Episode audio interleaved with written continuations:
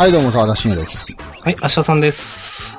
ということで、アッシャさんから紹介させていただくのが、えっ、と、東大を出たけれどという漫画で、うん。これは、えっ、と、麻雀漫画です。あ、となので、、時戸の話かと思いましたね。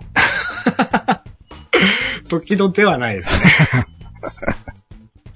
ただ、似たようなところが今いきなり言われたけど、あるのかないのか。のいや、えっ、とですね、この東大を出たけれどっていう漫画自体は、えっ、と、もう何年も、10、10年くらい前かな、うんに3巻、期間3巻で出てて、今回、れなんか、東大を出たけれど、オーバータイムって、そのまあ後日談的なうん。続編が出て、それがこの間1巻出たので、うん。えっ、と、それをちょっと読んでて、そういえばと思って、えっ、と、あげました。はい。えっ、と、沢田さんちなみに麻雀わかりますか？わかります。わかりますけど、点数計算はできないです。なるほど。はい。いや、いいと思います。はい。えっ、とですね、あのまあ、えっ、と、すどっちかっていうと好きなのはその無印というか以前出たやつなんでその話をするんですけれども、うん。あの、これも麻雀をまあ軸にしたまあ人との出会いみたいなうん。話で、人間交差点みたいな話で、うん。えっ、と、主人公のですね、えっ、と、あ、これ、そうそう、えっ、と、漫画家の先生は、えっ、と、まあ、原作の先生は多分これだけ書いてるのかな。ちょっとあんまり存じ上げないんですけど、漫画家の先生は、確か井田博人さんってあの、群馬の漫画で有名になった方ですね。群馬？ああ、はいはいはい。お前はまだ群馬を知らない。はい。あの人がです。はい。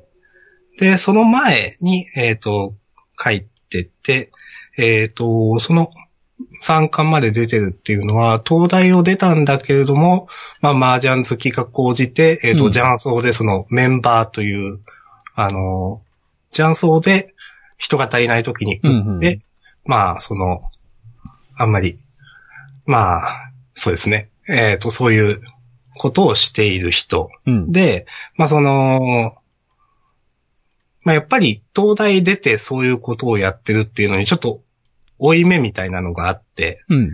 でも自分にはこれしかないと言いながら働いているという。で、その、例えば、あの、まあいろいろ同じ同期みたいな、麻雀好きの同期も、いやちょっと実家に帰って家業を継ぐとか、いや、うん大手の商社に内定が決まってとかいう中で自分はこういうことをしてたり、いつまでこんなことやってんのみたいなことを他の人に言われたりとかする中で、でも麻雀で自分は、には、麻雀でも、まあ、自分はできることがあるという中で、例えば、その、なんていうんですかね、ところどころ麻雀が出てくるんで、うん。例えばその、よく、よくあるというか、ペンちゃん待ちってうん。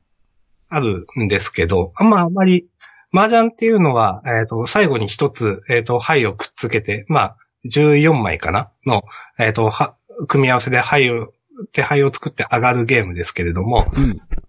最後、どういうそのマッチにするかっていうのは、いろいろあって、うん。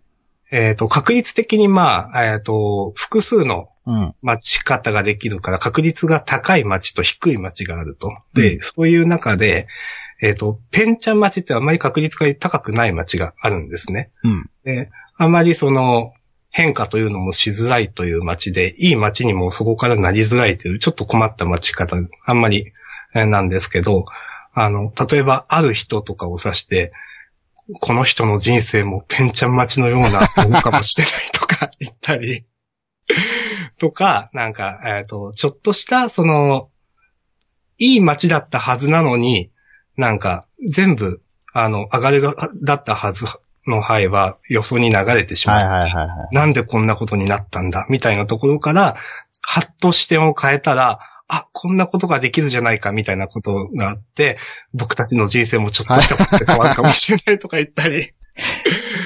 麻雀の、その成り立ちをこう人生にこう模したりしてね。よくありますよね。そうそうそうなんでギャンブルはよく人生に例えられるんですかね？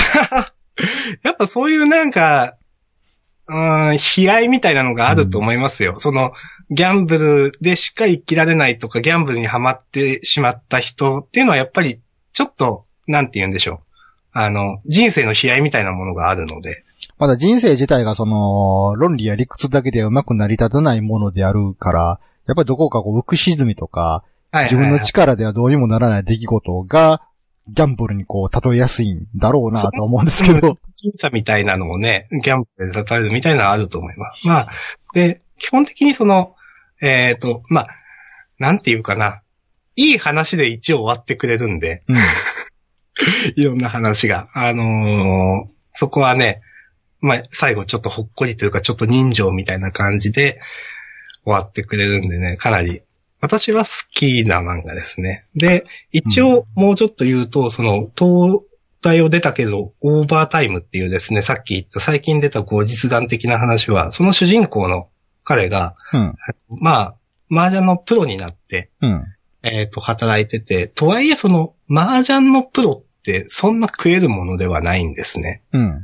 あの、どっかの、いろんな団体があって、そこに所属して、えっ、と、やるん、あの、いろいろ競技麻雀みたいなのをするんですけど、それだけで食える人ってのはほとんどいなくて、結局、あの、どっかの雀荘で働きながらやってると。うんっ。ていう中で、その、なんていうかな、あの、本当最近その、麻雀って M リーグっていううん。のができたりとか、結構その競技麻雀として、そういう、まあ M リーグっていうのも、えー、どっかがそのプロデュースしてるのか私わかんないんですけど、結構広報とかね、e スポーツ的な立ち位置になってると思うんですよ。うん。力入れてて、その、で、あのーまあ、そうやって、もてはやされてはいるんですけど、まあ、主人公の彼はそうじゃ、そこに出れるような人じゃなくて、微妙な立ち位置の人で、うん。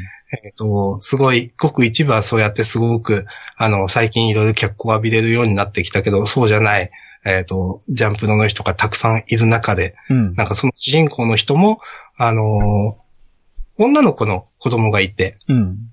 で、その子供が保育園かなんかに、えっ、と、行ってるから、例えば、あの、実際、その、ある予選を勝ち上がっていく中で、例えば、その、女の子でもその日はどこにも預けられないぞって困ったりするシーンがあったりとか、うん。はい。とか、それで、まあ、例えば人の優しさに触れる、触れるとか、逆になんで俺はこんなことになっているんだって思う ところもあったりとか、あの、まあ、やっぱ不安定な、そうですよね、片親で。で、あと、まあ、その、多分、あんまり描かれてないんで多分なんですけど、その子供の、えーともう一人の親というか、主人公が、えっ、と、以前、結婚してたのかな？付き合ったのはわかんないんですけど、もう別れている女の人が、うん。その主人公と子供を捨てて麻雀に没頭していて、そのさっき言った M リーグ的なところで活躍しているスタープレイヤーだったりとか、つら。そうそう、そういうなんか話で、ちょっとさっき私が最初に言った人情ものみたいなとはちょっと違うんですけども、そういう続編、続感が出てるっていう風な漫画ですね。はい。これ、思いっきり原作者の人の話ですよね、これ。おそらく、なんか、原作者の人がほんまその経歴ですよ。あ全く同じかわかんないですけど、モデルというかそういう人ですね。もともとエッセイとして書いてたものを、なんか、今なんか、ノートで無料で全話公開してますね、エッセイを。うんマジですか、うんえー話は多分この人の自伝なんでしょうね。はいはいはい。須田よしきっていう人で。はい。この人自身が東京大学工芸部、工学部卒業、プロマージャン師って書いてあるから。ありがとうございます。そんな気はしてましたけど、ちょっとうろ覚えだったんで、ありがとうございます。まあ、確かにこう、東大とかね、まあ、なんつうの、まあ、庶民の我々からすると、こう、東大行きはもうその後の人生安泰じゃないのかっていう、単純なこう、イメージをしがちですけど、うん。まあ、東大に行ったからとって、その人の人間性とか性格っていうのはね、誰しも同じな、じゃないわけですから、う麻雀にむちゃくちゃ没頭してしまって、そっちの道に行ってしまう人もそりゃいるわなっていう話で。そうですね。時々だってそうですしね。はい。です。はい。まあ、人情ものとしてね。なんか、まあ、麻雀好きな人は、まあ、こういう漫画、まあ、麻雀漫画って言うとね、なんかすごく本当に、他の麻雀漫画って、本当に麻雀ばっかりやってる、うんわけですけど、こういう漫画もたまにはいいんじゃないでしょうか。はい。はい。お送りしたのは沢田信也と、はい、明日さんでした。それでは皆さんまた次回さよなら。はい、さよなら。